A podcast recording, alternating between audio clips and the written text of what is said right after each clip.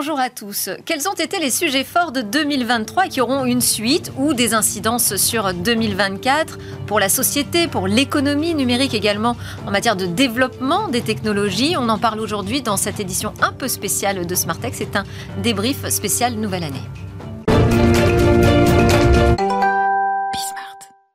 Dans le débrief de Smartech aujourd'hui, je suis très heureuse de recevoir Marie-Christine Leved du Capital. Bonjour Marie-Christine. Bonjour Delphine. À vos côtés, Eric Botorel, député Renaissance de la circonscription Lannion-Paimpol dans les Côtes d'Armor. Bonjour Eric. Bonjour Delphine. Et Gérard As, maître As, avocat et co-président de l'association Les Jurisnautes. Bonjour Delphine. Bonjour Gérard. Bienvenue à tous. Je vous ai demandé en préparation de cette émission de réfléchir à des sujets qui vous semblaient importants, qui se sont passés en 2023 et qui vous semblaient suffisamment importants pour en reparler aujourd'hui et regarder éventuellement quelles incidences euh, il pourrait avoir sur la nouvelle année. Alors Marie-Christine, vous avez choisi de, mettre en lumière ce qui s'est passé du côté de l'investissement pour nos startups euh, françaises avec cette crise, hein, clairement, euh, sur les levées de fonds, divisée par deux au premier semestre 2023 par rapport à 2022. Alors effectivement, il y a eu une diminution par deux des levées de fonds. Hein. Il y a eu 8 milliards investis en France en 2023 versus 16 milliards en 2022. Donc on peut dire la fête est finie. En même temps, 8 milliards, c'est déjà beaucoup. Mm. Ce qui s'est passé, c'est que euh, suite à la crise de l'Ukraine, la, hausse de l'inflation, euh, la remontée des taux, il y a eu le fenêtre des IPO s'est refermé. Et donc, tous les fonds, ce qu'on appelle les fonds late stage, les fonds de growth, ont arrêté de financer ce qu'on appelle la série C, c'est-à-dire ces sociétés qui avaient des croissances très très rapides et qui perdaient énormément d'argent. Et donc, celles-là, elles sont revenues finalement un peu à la réalité, c'est-à-dire le premium vers des croissances rentables et donc avec des conséquences, puisque beaucoup ont dû euh, euh, diminuer leurs effectifs. Euh, voilà, donc c'est ça qui a, ça a été la crise un peu du, des levées de fonds série C, growth, stage. Après, ce qui est quand même positif, c'est qu'il y a quand même 8 milliards d'investis. Donc mmh. la France quand même se porte assez bien. Et c'est qu'avec les ruptures technologiques qui sont arrivées, hein, et principalement la rupture de, de l'IA, euh, on a plein de nouvelles startups qui arrivent. Donc il y a eu un peu un renouveau, je dirais, de l'investissement euh, seed early stage, ce qui est bien aussi euh, pour un pays. Donc effectivement, des difficultés. Et des méga levées même. Hein. On a eu des méga levées de fonds quand même cette année, justement dans le domaine de l'IA. Voilà, la méga levée de fonds de Mistral. Et, c'est plutôt positif hein, que la France se dote d'outils souverains dans l'IA. Donc euh, tout n'est pas noir. Et puis de toute façon, c'est euh, un mouvement euh, global, mondial hein, aussi. oui, c'est un mouvement global qui a commencé avant tout aux États-Unis. Hein. La crise de financement a commencé aux États-Unis. Les fonds américains ne sont plus venus en Europe et ça a eu une conséquence hein, sur toutes ces méga sociétés qui étaient dans des logiques de recrutement intensif, de perte intensive, etc. Et on est revenu. Dire, et alors c'était des logiques illogiques, ça, Marie-Christine? Bah, C'était des logiques qui correspondaient à un marché financier Là, je dirais, on revient à quelque chose peut-être d'un peu plus sain aussi, euh, d'aller vers des croissances un peu plus euh, rentables. Et c'est vrai qu'il y a un, premium aujourd'hui à la rentabilité des sociétés, qu'elles soient euh, cotées ou qu'elles soient en, levée de fonds. Oui. Alors même si, parce que quand on est dans le early stage ou qu'on parle des, des, méga levées dans, dans l'IA, pour l'instant, on on n'aborde pas le sujet de la rentabilité, du business model. Non, alors là, on repart dans, je on dirais... Repart dans une nouvelle bulle. on repart dans une nouvelle bulle. Donc là, effectivement, il y avait eu une bulle en 2021, un post-Covid, il y a eu euh, une bulle, aussi parce qu'il y a eu aussi beaucoup d'usages hein, pendant euh, la période Covid. Effectivement, euh, la bulle hein, s'est un peu dégonflée et comme, je dirais, le, la Chine a horreur du vide, on repart dans une bulle de l'IA qui est aussi due, on va en parler, mais je pense aussi due à une révolution technologique majeure. Pour moi, l'IA, c'est aussi important que la l'avènement euh, du moteur de recherche euh, ou que l'iPhone. C'est la mm. première fois qu'on a eu une technologie qui a eu une vitesse d'adoption aussi rapide. Hein. Euh, L'IA générative, un chat GPT, a mis deux mois pour atteindre 100 millions d'utilisateurs, ce que Facebook a mis en, en 5 ans et l'Internet en près de 10 ans. Donc voilà, c'est vraiment une révolution des usages, c'est ça qui est intéressant. Alors pourquoi on regarde comme ça de manière euh, très sérieuse ce qui se passe dans le domaine du financement des startups? Parce que les startups c'est de l'emploi, euh, parce que les startups c'est la possibilité de croissance, c'est euh, des revenus pour un pays. Enfin, ce sont des choses que les politiques aujourd'hui regardent de près. Et la France a plutôt été d'ailleurs assez épargnée par rapport au mouvement de crise mondial. Oui, alors évidemment qu'il faut resituer les choses en, parlant des startups et en les repositionnant comme étant euh, euh, des relais de croissance et, des relais euh, de création d'emplois. Mm. on l'a toujours su, ça a été rappelé au moment des différents temps forts de la vie politique, celui du renouvellement du mandat d'Emmanuel Macron. je me souviens, Cédrico évoquait ce sujet de la nécessité euh, d'imaginer le monde de demain comme étant euh, celui d'une startup nation décomplexée. C'est souvent un, truc qu'on nous reproche. Non, startup nation, la startup nation. Mais les emplois, les emplois dans le numérique, euh, ça sera probablement les, les, relais des emplois qui seront remplacés, modifiés dans l'économie traditionnelle. Et donc les startups concourent de cela, et pas uniquement, parce qu'en définitive, les startups elles n'ont pas toute vocation à créer des milliers d'emplois. Pour certaines, elles vont avoir vocation à créer des cas d'usage, des briques technologiques qui vont venir s'insérer dans le paysage et porter euh, euh, telle ou telle innovation qui sera ensuite adoptée plus ou moins massivement, euh, soit en B2B, soit en B2C, soit en B2B2C. et, et c'est là où le génie créatif, il a son importance et que l'empreinte de la France est tout à fait déterminante. De sorte que, finalement, nous participions à la définition des standards technologiques en étant précurseurs et en définissant, en designant les standards de l'innovation. Euh, beaucoup se joue très en amont. Euh, vous évoquiez tout à l'heure le cas versus ChatGPT versus euh, Meta. Mais quand on regarde euh, l'histoire, les choses se font quasi dès l'origine. Mm. Et ensuite, quand la machine est en, est, en marche, c'était beaucoup trop tard. Donc oui, il faut, et ça a été l'initiative successive de la French Tech, on a été brocardé de temps en temps du, au CES de Vegas, rappelez-vous, les gens qui disaient qu'est-ce que c'est que ce concours, d'avoir le plus grand nombre de, de start-up en délégation. D'ailleurs, on réduit la voilure hein, sur euh, cette édition du CES euh, oui, Mais je pense qu'à un moment donné de l'histoire, c'était important d'avoir des incubateurs et d'avoir une French Tech qui était tournée justement vers, euh, vers, l'incubation. Aujourd'hui, le sujet, c'est comment on en fait, enfin, on fait croître ces entreprises pour mm. qu'elles prennent leur place sur leur marché en fonction de leur modèle d'affaires. et et on est plutôt sur une logique de growth que sur une logique de borne, en fait. Où, euh, et, comme vous le disiez précédemment, y compris sur l'accompagnement financier, c'est moins les sujets de early stage euh, que finalement d'accompagnement dans la durée des entreprises. Parce que là aussi. c'est l'enjeu 2024. Euh, non, mais certains m'avaient dit, euh, vous savez, il y, en a qui, y en a qui créent des startups, c'est euh, c'est juste pour se faire super valoriser très rapidement, et puis, et puis ensuite quitter l'affaire. Donc il faut qu'au milieu de la myriade d'entreprises nées des hackathons, startup week-end, enfin, du, génie qui existe dans chacun de nos territoires, il puisse y avoir des, derrière des éléments concrets qui peuvent se traduire le moment venu par des créations d'emplois. Maître As, vous ajouter Je voulais dire qu'en matière de levée de fonds, en, 2023, moi j'ai assisté à un phénomène que j'ai trouvé très intéressant, c'est que dans la valorisation des actifs immatériels, et donc ça c'est un point important, le capital humain était de plus en plus important. Et donc on voit créateurs d'emplois, les startups, mais également le taux de fidélisation qu'elles peuvent avoir et générer en fait. Et c'était vraiment très important. Et c'était là, euh, pour avoir travaillé sur pas mal de projets, qu'on cherchait le profit plus les équipes seront soudées, plus elles ont de l'avenir, plus il y a du développement derrière ça. Voilà, c'était quelque chose d'intéressant, mais qui montre aussi que dans cette valorisation, le capital humain, qui depuis des années, hein, ça faisait une vingtaine d'années qu'on essayait de, dire que c'était un élément qui était très, très important, euh, en 2023, il a été très, très important. Alors l'autre sujet euh, qui, euh, selon vous, a marqué cette année 2023 et évidemment va quand même avoir un petit impact sur 2024, c'est les IA génératives, Marie-Christine. Oui, alors moi je disais c'est vraiment une, une, révolution, je trouve aussi forte hein, que le moteur de recherche de mm. l'iPhone. Voilà, avec la vitesse d'adoption, ça bouleverse quand même énormément de secteurs. On l'a dit, il va y avoir énormément de métiers qui vont être euh, supprimés. Je pense que tous les secteurs doivent s'approprier de l'IA générative dans leur métier. pour, voilà, dans les métiers de rédacteur, vont être totalement bouleversés, dans les métiers de marketing tout ce qui est à, faire à du texte. Hein.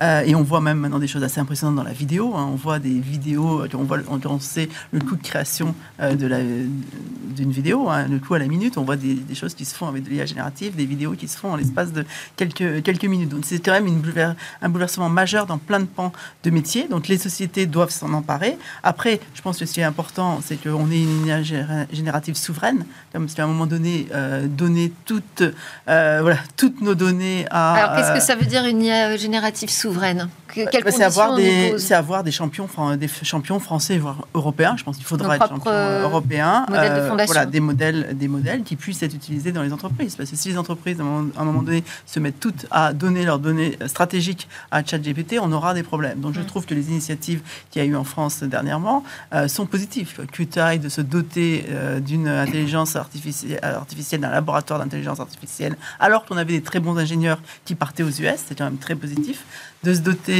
euh, de, sociétés comme Lighton, comme Mistral. Alors après, les histoires de valorisation, c'est autre chose, mais de se doter de ces entreprises, c'est très positif aussi. Donc je pense que voilà, on, a, on, est redevenu sur, euh, voilà, sur, le, terrain de jeu d'IA générative et je pense que c'est quelque chose de très positif pour 2024. Alors, vous l'avez évoqué, Marie-Christine, hein, il y a la question de l'emploi, parce qu'on a entendu des chiffres absolument catastrophistes euh, sur euh, le nombre d'emplois qui vont être sacrifiés sur l'autel de l'intelligence euh, artificielle. C'est un sujet qui vous inquiète aussi? C'est un sujet euh, qui m'inquiète quand on le présente euh, ainsi, et on a raison de le présenter ainsi, parce que je pense qu'il y a une petite musique de fond dans notre pays Mm. qui est tout à fait préparée à l'idée qu'il y a une menace supplémentaire qui pèse par rapport aux menaces qui sont euh, présentes depuis de nombreuses années. Euh, on a eu des moments où on a redouté le grand déclassement. On a aujourd'hui des, des citoyens français qui redoutent le grand remplacement. Alors, je n'irai pas sur le terrain de celui qui instrumentalise le grand remplacement J'allais dire de- duquel vous parlez. c'est justement ça.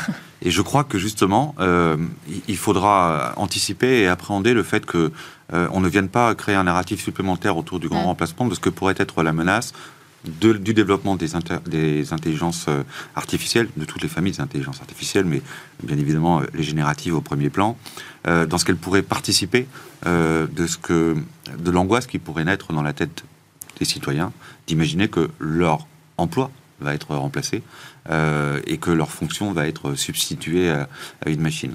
Euh, moi, j'aime plutôt parler de, de, de, fonctions euh, augmentées. Je prends souvent l'image du médecin. Le, médecin de demain qui utilisera, qui mobilisera des outils de l'intelligence artificielle ne sera pas remplacé. C'est lui qui prendra in fine la dernière décision. Et d'ailleurs, je crois que dans les grands principes qu'a rappelé l'Europe, dans les travaux qu'elle conduit sur la régulation de l'intelligence artificielle, elle dit, elle répète, euh, et, euh, et c'est à la fois louable et en même temps euh, nous y tenons euh, que l'intervention euh, l'intervention humaine euh, sur des sur des moments clés sur des moments clés de prise de décision elle reste en ça que l'Europe s'est pas dotée de robots tueurs comme dans certains autres pays c'est en cela que sur la mobilisation d'outils qui sont pas l'intelligence artificielle mais qui sont des applications d'analyse de situation pour les Jeux Olympiques ce sera bien des personnes assermentées qui prendront la décision et pas l'algorithme qui prendra la décision d'eux. Donc ça, c'est bien un marqueur, c'est bien un marqueur de notre façon de voir les choses. Mais oui, vous avez raison. euh, il, faut euh, pouvoir avoir euh, un, récit qui soit un récit qui soit plutôt positif sur le monde de demain, parce qu'il va l'être. Il va l'être avec ces outils, d'abord parce qu'on n'a pas le choix d'autre que de les mobiliser. On ne fera pas la transition climatique sans numérique. Et on ne fera pas les gains de productivité, la libération d'un certain nombre de temps de travail ou de tâches sans mobiliser ces outils. Juste rappeler un, un Un truc. récit, mais aussi un accompagnement. Non, mais regardons ce qu'il y a Il dans va le rétro. falloir accompagner, il va falloir Rega- former. Regardons ce qu'il y a dans le rétro des révolutions précédentes. L'Allemagne est le pays qui a le plus mobilisé la robotisation de son industrie. C'est le pays qui avait le taux de chômage le plus faible. Donc si on met ça en perspective et qu'on se dit, il n'y a aucune raison qu'on s'interdise d'aller mobiliser les outils numériques, qui vont certes euh, faire concurrence euh, à- ou livrer concurrence à certaines tâches dans l'entreprise, ça créera des perspectives de manière euh, d'externalité positive euh, qui permettront euh, aux individus d'avoir leur place. Notre responsabilité à nous politiques, c'est de bien accompagner par la formation, formation continue, les gens qui sont déjà en poste et qui vont voir émerger Eh oui. dans leur environnement de travail ces outils, et ensuite les générations futures qui vont arriver dans ces entreprises qui, auront, qui se seront équipées de ces outils. Notre responsabilité, c'est de préparer le citoyen de demain dans le monde de demain, mais c'est certainement pas de mettre une régulation trop forte qui dirait, comme ça menace l'emploi, on n'en veut pas. Hmm. Ça viendra d'ailleurs. Alors justement, cette régulation, euh, l'AIAC, je voulais euh, avoir votre point de vue, Maître As, à ce sujet. Vous l'avez suivi de près, j'imagine.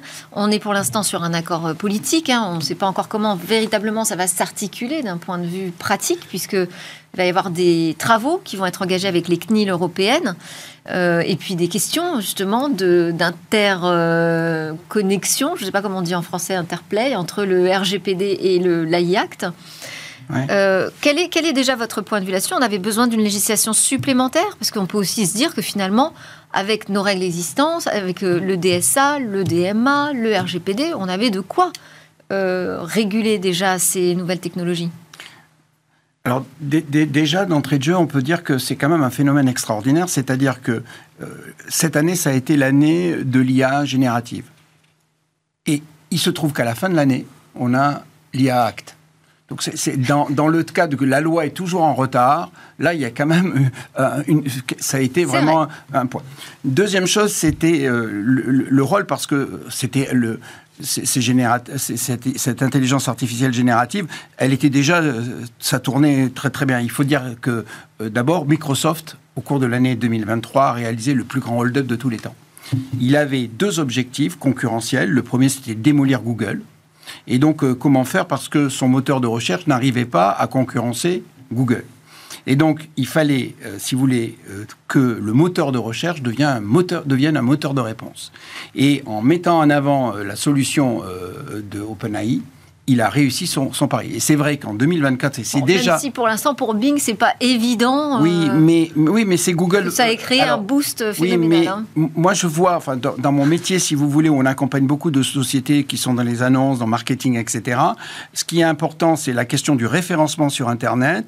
Aujourd'hui, c'est plus tellement le référencement sur Internet, ça va être d'être dans la réponse qui mm. va être donnée.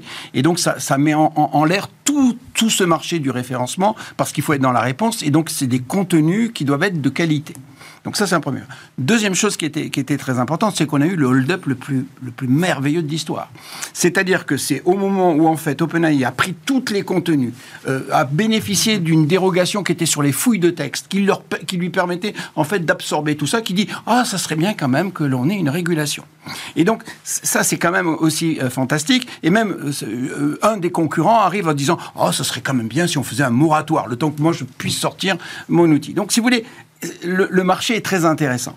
Au-delà de ça, il y a eu, c'est vrai, la grande peur ce qu'on me disait Eric, c'est euh, vraiment un, vrai, un, vrai problème. Les gens ont eu très peur, étaient terrorisés. Puis aujourd'hui, on se voit que c'est, on peut on peut plus l'ignorer. Il faut y aller. On, voit, euh, juridiquement parlant, on met en place des chartes d'utilisation IA, on met des bêta-tests et on voit comment on peut arriver à augmenter, parce que c'est vraiment ça, les performances. C'est vrai que l'IA générative, c'est un assistant, un expert euh, si vous voulez, à côté. Et c'est vraiment l'outil des seniors. Je, reviendrai là-dessus. Non, parce qu'en plus, c'est un des sujets que vous vouliez euh, aborder hein, pour cette année 2023 et les impacts 2024. Euh, C'était finalement ces IA génératives au travail. Oui, alors absolument, cette IA générative au travail qui bouleverse complètement la donne et qui est aussi une autre révolution sur l'emploi des cols blancs. Jusqu'à présent, les cols blancs été épargnés. Là, en fait, on a une concurrence. Et ce qui était arrivé dans le mouvement social au 19e siècle, ou au XXe siècle, là on se rend compte que euh, un moment donné, il y a des pertes d'emplois. Effectivement, comme vous l'aviez indiqué tout à l'heure,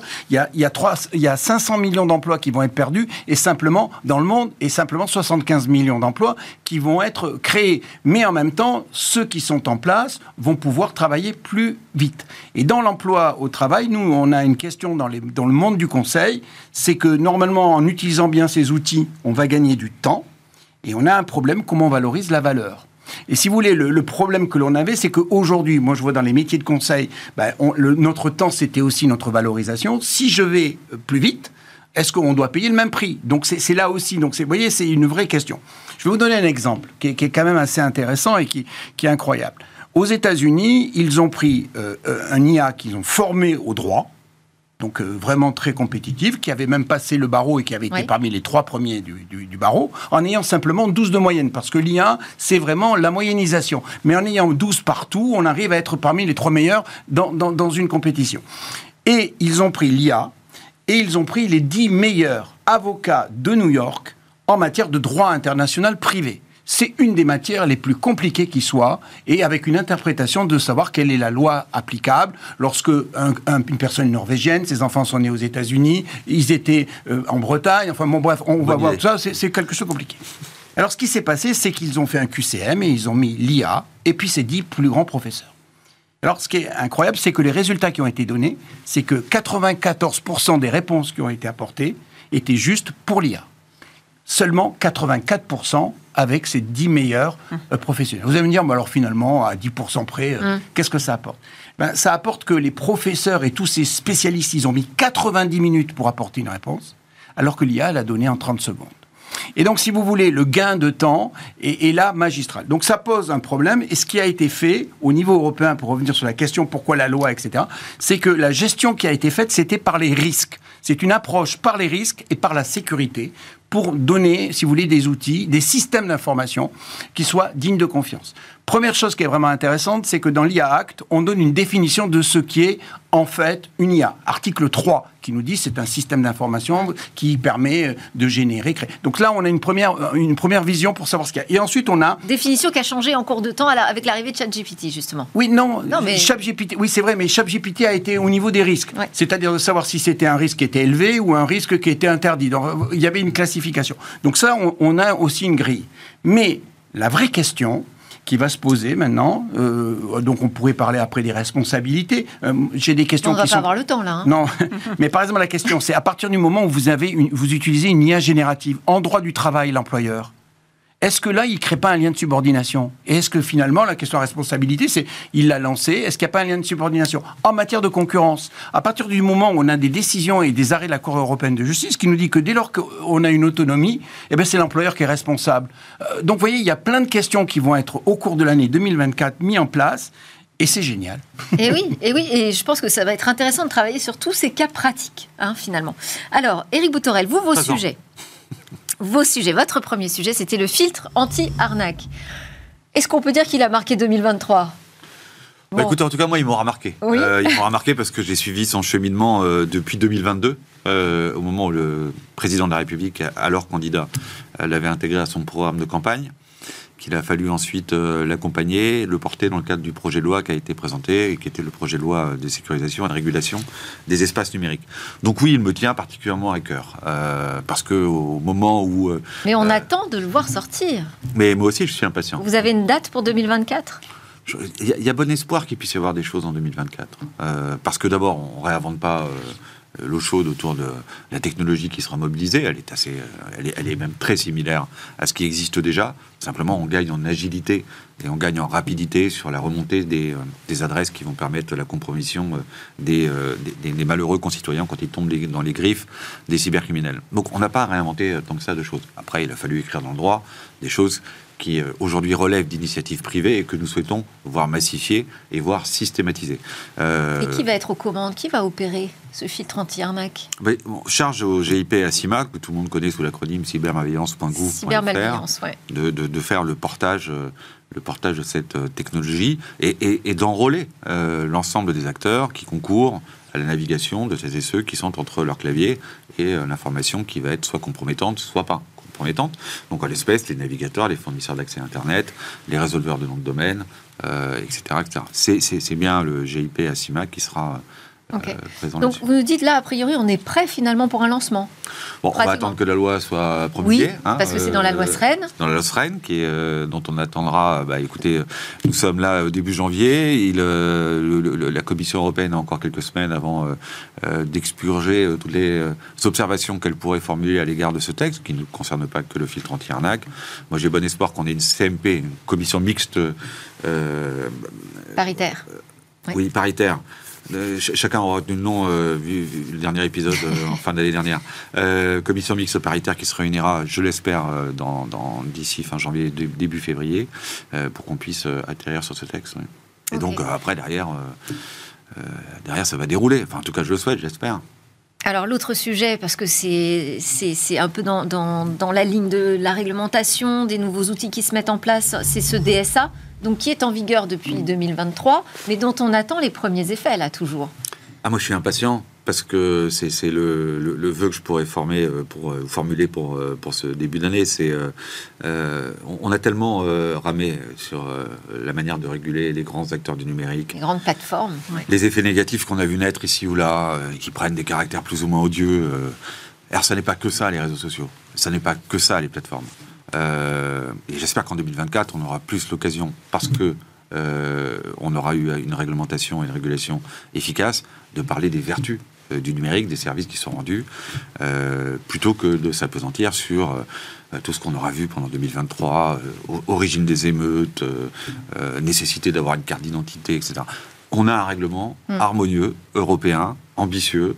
Le commissaire Breton euh, a, pris des décisions euh, assez fortes en fin d'année dernière euh, vis-à-vis d'un certain nombre d'acteurs. Avec une enquête lancée contre X, c'est un peu bizarre de dire ça, mais enfin. Oui, il a fait ça. Il a fait ça en décembre. et, et, ça me paraît tout à fait souhaitable que l'on manie à la fois ce qui existe en matière de régime de sanctions au travers de ce texte et en même temps euh, enfin, qui permet de rendre solides les grands principes que l'on souhaite voir appliqués euh, en Europe. Jean-Noël Barrot, ici notre ministre, qui avait euh, rappelé que le sujet, c'est pas de bannir tel ou tel acteur, c'est d'autoriser ce qu'il puisse opérer chez nous, mais selon les règles du jeu qui sont les nôtres. C'est un discours qu'on a tenu pendant longtemps, et enfin, nous avons un texte qui est tout à fait clair en termes d'application. Et ouais, je suis, je suis assez impatient qu'en 2024 de voir les effets qui sont produits, parce que moi, je suis pas du genre à dire, bon, c'est un texte de plus, et puis il faudra encore en écrire un autre. En mm. vrai, je pense que celui-là va, va avoir un vrai impact. Bon, bah, donc comme ça, on a fait et un sujet et un vœu. Hein, oui, il euh, faut simplement que le commissaire soit, qui, qui pour la France soit désigné, hein, parce qu'il n'est pas encore désigné. Moi, j'ai des recours à l'heure actuelle sur de fameux recours illicites, et en fait, on saisit directement la commission parce qu'il n'a pas été désigné, il ne sera désigné qu'au mois de février. Et la deuxième chose, c'est que euh, moi aussi, je suis impatient, et c'est vrai que c'est un vrai débat, et c'est vrai que là, l'Europe a mis en place un outil qui est vraiment intéressant et qui prend le, le, la question par le bras. On, le voit, euh, c'était très intéressant dans, dans le sujet précédent. On peut mettre en place des filtres. Ça faisait des années qu'on nous disait que c'était pas possible. Là, on voit qu'on peut en mettre et que le, législateur met en place des outils, donc on peut filtrer. Donc la question qui est, à poser, c'est que la définition européenne du contenu illicite n'est pas suffisamment, si vous voulez, précise. Ah, et par exemple, la, la, la haine l'appel au terrorisme, l'apologie du terrorisme, ou des, termes comme ça, est-ce que c'est un contenu illicite mm. euh, Si vous voulez, il y a des. Nous, en France, on a une réglementation qui est particulière, on a des précisions jurisprudentielles. Est-ce qu'elles vont être appliquées au niveau. ne règle pas ce problème, effectivement, de voilà. la définition de, qu'est-ce qui est. Oui, euh, c'est un contenu considéré comme étant illicite, mais il n'y a pas une définition. Et là, il faut l'intervention d'un juge, il faut passer. Voilà. Euh, voilà. Et ça, c'est un petit. C'est un flou. Et même en France, la jurisprudence ne nous a pas toujours aidés. Oui, alors après on a des textes. Euh, nous on a l'abus de la liberté d'expression qui est quand même quelque chose qu'on peut cadrer à un moment donné. Mais c'est vrai qu'on n'est pas toujours aidé. Il y a des points euh, effectivement. Euh. Alors je voulais passer au vœu, mais Marie-Christine, il y a déjà un vœu qui a été exaucé pour vous en 2023 alors, oui, alors, mon premier ça a été de, de closer euh, le fonds et du capital 2, hein, qui est aujourd'hui le plus euh, large fonds euh, dédié au secteur de l'EdTech et du future of work. Hein, en Europe, l'innovation peut aider le secteur d'éducation et, et, du travail. Et on le voit que les enjeux de formation sont énormes, à la fois dans le milieu professionnel, avec toutes les ruptures technologiques, à l'école. Hein. Alors moi, mon grand vœu 2024, c'est que le numérique rentre durablement à l'école. On l'a vu, là, les résultats de PISA sont assez catastrophiques. Hein dans beaucoup de pays européens. La France est un des pays les plus inégalitaires. On a, euh, on a chuté dramatiquement en maths. Hein. On a perdu 21 points en maths, on a perdu 14 points en français. Voilà, donc il y a urgence à agir. Et le numérique comment, quel numérique Et le numérique peut aider. Alors, donc il y a déjà des choses qui ont été faites. Hein. Il y a eu des belles initiatives de l'État. Hein. Euh, c'est la première fois quand même qu'un ministre euh, d'éducation nationale annonce un outil d'intelligence artificielle pour aider tous les élèves en seconde, les élèves qui auront des difficultés en maths et en français, qui sera déployé sur euh, euh, plus de 800 000 élèves. MIA, hein. oui. Voilà, le MIA, qui est d'ailleurs, euh, derrière le MIA, il y a une des sociétés que l'on que, que l'on soutient, Évidence B, donc on, est fier et content. Mais il est important maintenant qu'on rentre dans une logique de de marché, de création d'un marché de la tête, de création d'un marché récurrent. On a eu des belles initiatives de soutien de, de l'État et maintenant il faut que le marché se crée et il faut créer des champions. Faut créer des champions français et européens et ne pas dépendre des, euh, des GAFAM sur ce sujet d'éducation. Merci beaucoup. Moi, je fais le vœu qu'on ait plus de temps en 2024 pour discuter encore de ces sujets. Ça nous aurait permis d'entendre vos vœux, mais on n'a plus le temps, maître As, désolé. Voilà, euh, c'était Smart Tech. Merci à vous pour votre fidélité et à très bientôt sur Bismart, les réseaux sociaux et en podcast.